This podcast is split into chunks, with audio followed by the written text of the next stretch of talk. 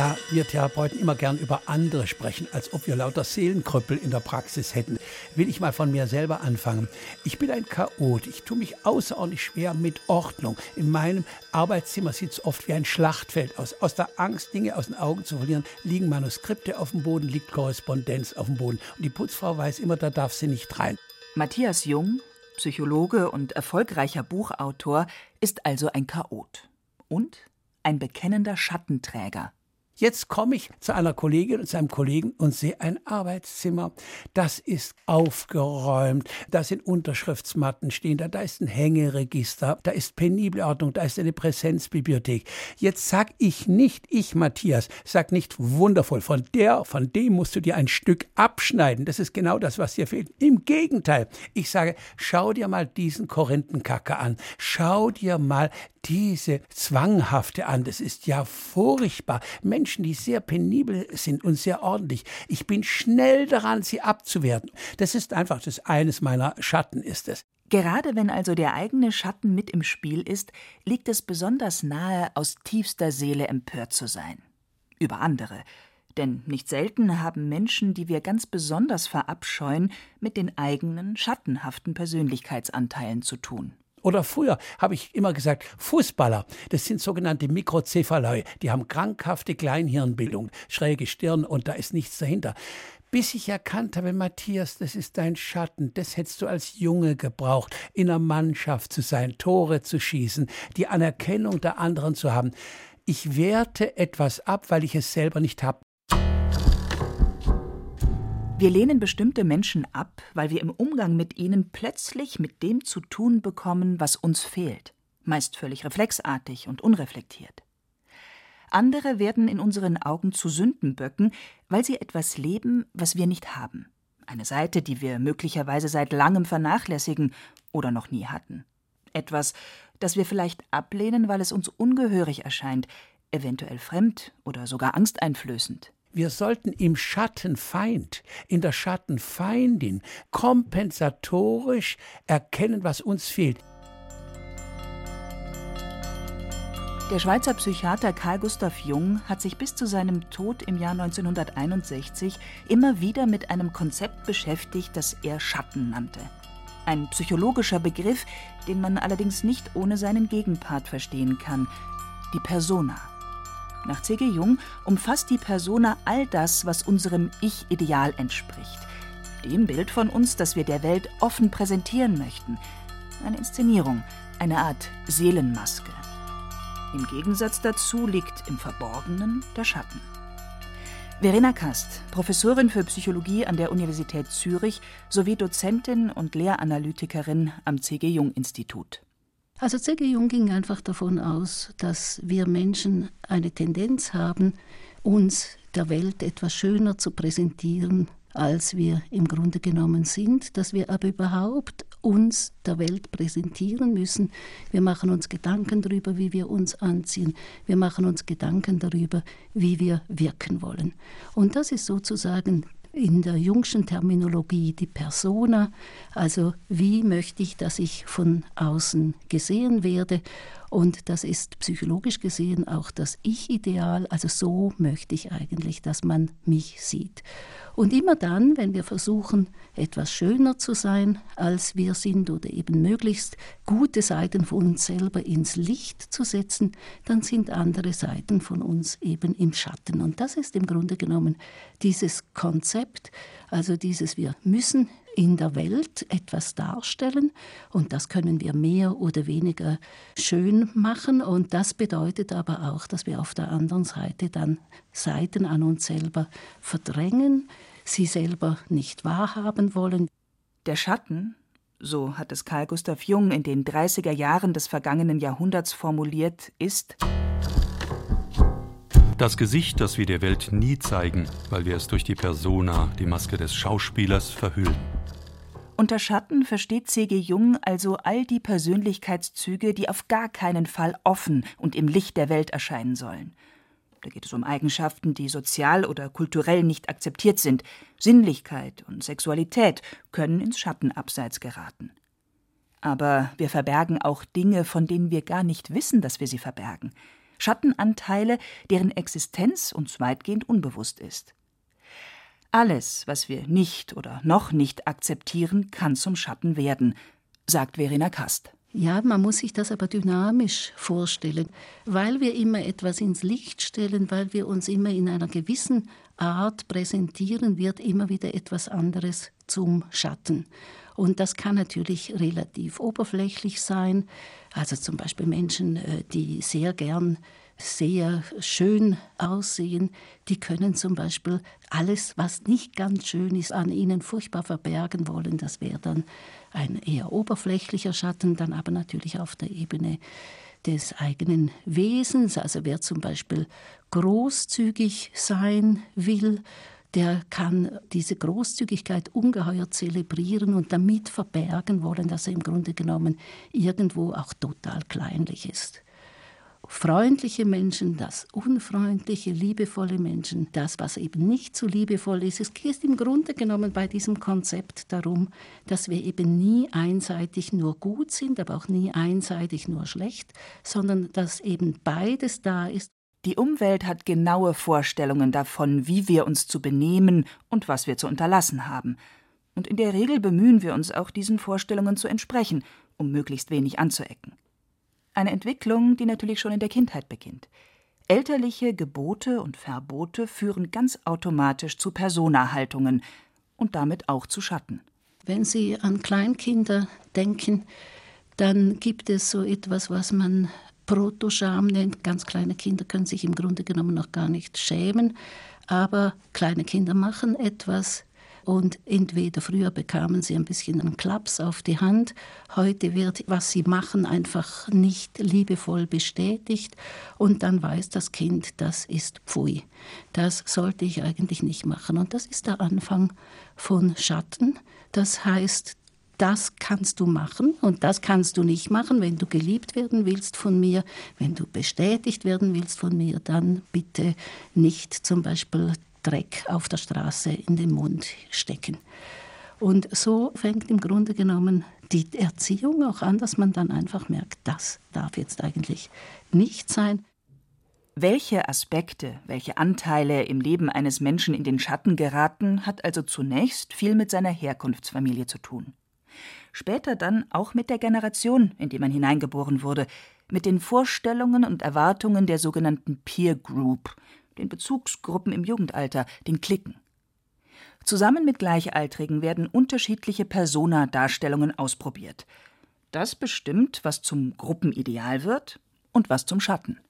Es ist aber auch so, dass im Laufe des Lebens ja darüber auch reflektiert wird, also ganz besonders auch in der Pubertät und in der Adoleszenz, wenn von den Eltern her ganz klar ist, zum Beispiel trinken oder in den Beizen herumhängen, das ist schattenhaft, dann kann zum Beispiel so ein 17-Jähriger plötzlich mal sagen, für mich nicht. Für mich ist das eines der ganz wichtigen Möglichkeiten, mit anderen Menschen in Kontakt zu kommen. Also man kann durchaus im Laufe des Lebens diese Schattenaspekte in Frage stellen. Alles in allem also eine ganz normale Entwicklung. Spätestens in der Pubertät werden Erwartungen von der Umwelt bestätigt oder über Bord geworfen. Die eigenen Vorstellungen werden an der Meinung anderer gemessen, Werteskalen neu definiert. Ein Reifeprozess, der allerdings problematische Nebeneffekte produziert, wenn verdrängte Schattenanteile beginnen, ein geheimnisvolles Eigenleben zu führen, wenn das Verborgene sich möglicherweise erst zaghaft, dann aber immer vehementer zu Wort meldet und so den Menschen immer wieder in die Parade fährt. Verena Kast. Also grundsätzlich geht die Tiefenpsychologie ja davon aus, dass die Dinge, die wir wahrnehmen könnten, die wir aber nicht wahrnehmen, weil wir sie verdrängen, dass die unser Leben beeinflussen, dass die also in unser Leben hereinwirken. Der Therapeut Matthias Jung schildert, was das konkret bedeutet pathologisch und krankhaft wird es, wo der Schatten uns beherrscht, wo wir nicht Herr im Hause unseres Bewusstseins sind, wo wir sozusagen psychisch Amok laufen, wo wir selbstschädigendes Verhalten entwickeln und auch anderen gegenüber nur noch negativ sind, äh, neidisch, rechthaberisch, verachtend, auch in der Beziehung ganz äh, stark, wo es unsere Liebesfähigkeit auch bedroht. Der Schatten, wenn er nicht bearbeitet wird, hat eine verheerende Kraft. Eine Kraft, die in Teilbereichen des Lebens dazu führen kann, dass der Mensch nicht mehr wirklich authentisch und selbstbestimmt handeln kann, sondern wie ferngesteuert durch sein Leben gelenkt wird. Ich habe viele Jahre auf meine erfolgreichen Ärztebrüder einfach einen Neid gehabt, einen banalen, primitiven, harten Neid. Ich habe sie als Schulmediziner innerlich abqualifiziert. Warum? Weil ich selber noch keinen Erfolg in Anführungszeichen hatte. In dem Maß, als ich mich entwickelt hat, konnte ich das zurückdrängen und konnte auch meine Kleinkariertheit, meine Schäbigkeit konnte ich erkennen. Das ist ein schmerzlicher Prozess. Die Schattenarbeit ist alles andere als ein Kuschelkurs kein Kuschelkurs, sondern harte Arbeit. Das kann, aber muss nicht im Rahmen einer Therapie geschehen. Manchmal genügt schon der ehrlich gemeinte Versuch, die eigene Haltung kritisch zu überprüfen, um sozusagen ein wenig Licht ins Dunkle zu bringen. Wie Verena Kast es formuliert, ja, das ist eine gute Methode.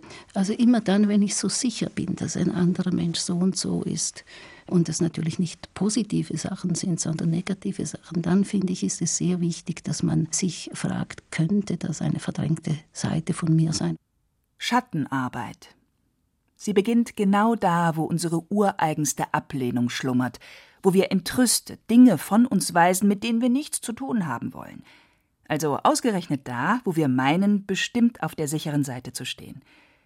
Doch unsere Schattenseiten ins Licht zu rücken, Zugang zur unbequemen Hälfte unseres Selbst zu bekommen und vielleicht sogar kreativ nutzbar zu machen, das gehört nach C.G. Jung zu den großen Herausforderungen des Menschseins. Dies ist die erste Mutprobe auf dem inneren Weg, eine Probe, die genügt, um die meisten abzuschrecken. Denn die Begegnung mit sich selber gehört zu den unangenehmen Dingen, denen man entgeht, solange man alles Negative auf die Umgebung projizieren kann. Schattenarbeit als Mutprobe. Das könnte in der unmittelbaren Umgebung beginnen. Ausgesprochen viele Familien haben zum Beispiel ein sogenanntes schwarzes Schaf in ihrer Mitte. Ein Familienmitglied also, das scheinbar völlig aus der Art geschlagen ist, das Wesenszüge und Verhaltensmerkmale in sich vereint, die die Familie ablehnt. Psychologen nennen diese Art von Abwehr Schattenverschreibung. Doch möglicherweise lebt ausgerechnet dieses schwarze Schaf viel ungenutztes Potenzial, all die vielen ungelebten Möglichkeiten, und zwar stellvertretend für alle anderen. Auf den eigenen Schatten stoßen wir nicht nur in einem leibhaftigen Gegenüber. Der Schatten meldet sich besonders hartnäckig auch in unseren Träumen zu Wort, berichtet Verena Kast. Da hat ein Mann immer wieder von Männern geträumt, die hatten geschlitzte Ohren. Und er hat sich sehr gewundert und er war so ein, von seinem Gefühl her ein sehr, sehr ehrlicher Mann. Es war ihm ganz wichtig, ethisch vertretbar sein Geschäft zu führen und so weiter. Und er hat sich sehr gewundert und äh, eines Tages sagt er plötzlich, was wollen denn alle diese Schlitzohren in meinen Träumen? Und dann habe ich ihn gefragt und habe gesagt, na ja, also wir gehen ja davon aus, alle Personen, die im Traum vorkommen, das sind Aspekte von einem selber. Dann habe ich gesagt, ja gut, jetzt müssen wir halt mal schauen, wo Sie selber schlitzohrig sind. Das heißt ja nicht, er ist durch und durch ein Schlitzohr, aber wo er selber schlitzohrig ist. Und das war für ihn dann zunächst mal absolut absurd. Er ist nicht schlitzohrig, das überhaupt nicht. Also ich darf so nicht mehr mit Träumen umgehen. Und dann so nach ein paar Wochen fand er plötzlich heraus, doch, er hat da schon ein paar Schlitzohrseiten. Und dann wurde es doch klar, wo er einen schlitzohrigen Schatten hat. Und das war natürlich keine angenehme Entdeckung. Im Gegenteil. Der so überaus treffend ins Bild gesetzte Kommentar des Unbewussten war für diesen Klienten geradezu ein Erkenntnisschock. Denn werden wir enttarnt, bekommt unser Selbstbild Risse, dann fürchten wir den Zusammenbruch unseres Ansehens, unserer Persona. Wir fühlen uns kompromittiert. Ja, die Hürde ist sehr hoch, weil wenn Sie dran denken, wenn wir uns schämen, dann zerbröselt ja eigentlich unser Selbstwertgefühl und wir würden ja am liebsten in den Boden verschwinden. Und das heißt im Grunde genommen auch, wir können uns mit Schattenaspekten dann konfrontieren, wenn wir ein verhältnismäßig stabiles Selbstwertgefühl haben. Es ist aber andererseits auch so, dass wenn wir uns mit Schattenaspekten auch konfrontieren und eben auch ein Selbstbild von uns haben, dass wir nicht alles immer perfekt machen, sondern dass wir auch ganz schurkenhafte Ideen haben. Das gibt auch noch einmal ein besseres Selbstwertgefühl, weil wir dann nicht immer einem Ideal nachrennen, das wir gar nicht verwirklichen können. Also insofern ist das eine ganz schwierige Situation und muss daher sehr liebevoll angegangen werden. Ganz schön lästig, so ein Schatten führt er doch dazu, dass wir vorübergehend das Gesicht verlieren. Doch es ist typisch für das Denken von C.G. Jung, dass er den Menschen nicht ausschließlich von der Schattenseite, von seinen Defiziten her erklärt. Gegensätzliches besser wahrzunehmen, sich Fremden weniger zu verschließen, das sei die Voraussetzung dafür, dass der Mensch sich weiterentwickle.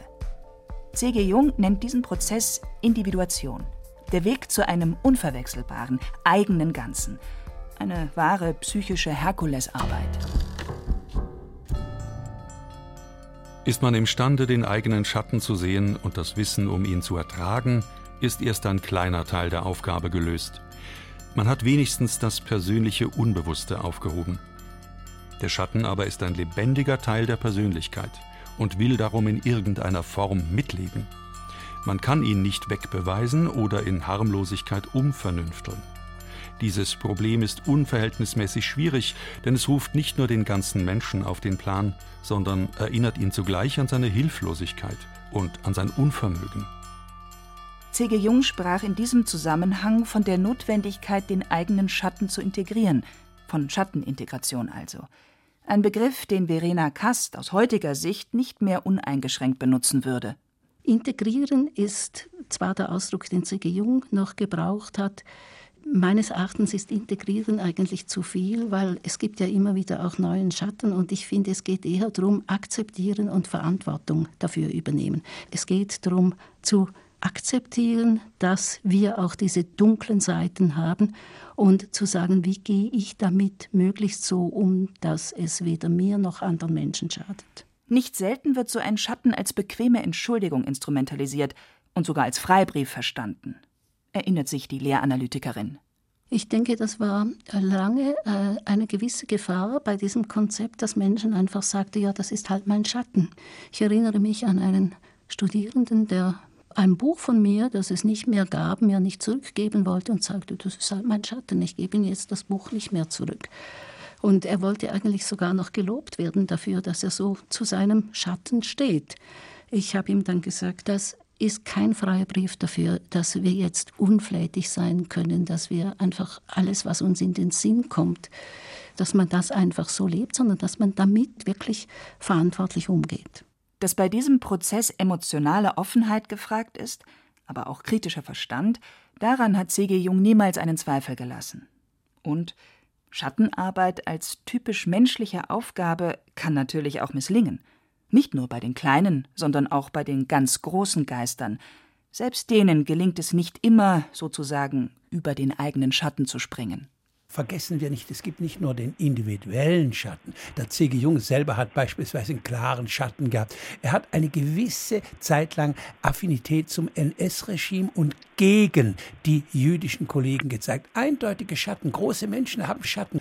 Albert Schweitzer hat einen Schatten gehabt, dass da auch gewisse kolonialistische Elemente in seiner äh, Weltanschauung waren. Deshalb das Plädoyer von Matthias Jung, den eigenen Schatten ernst zu nehmen und in einer verträglichen Art mitleben zu lassen, sozusagen eine gewisse Schattensensibilität zu entwickeln.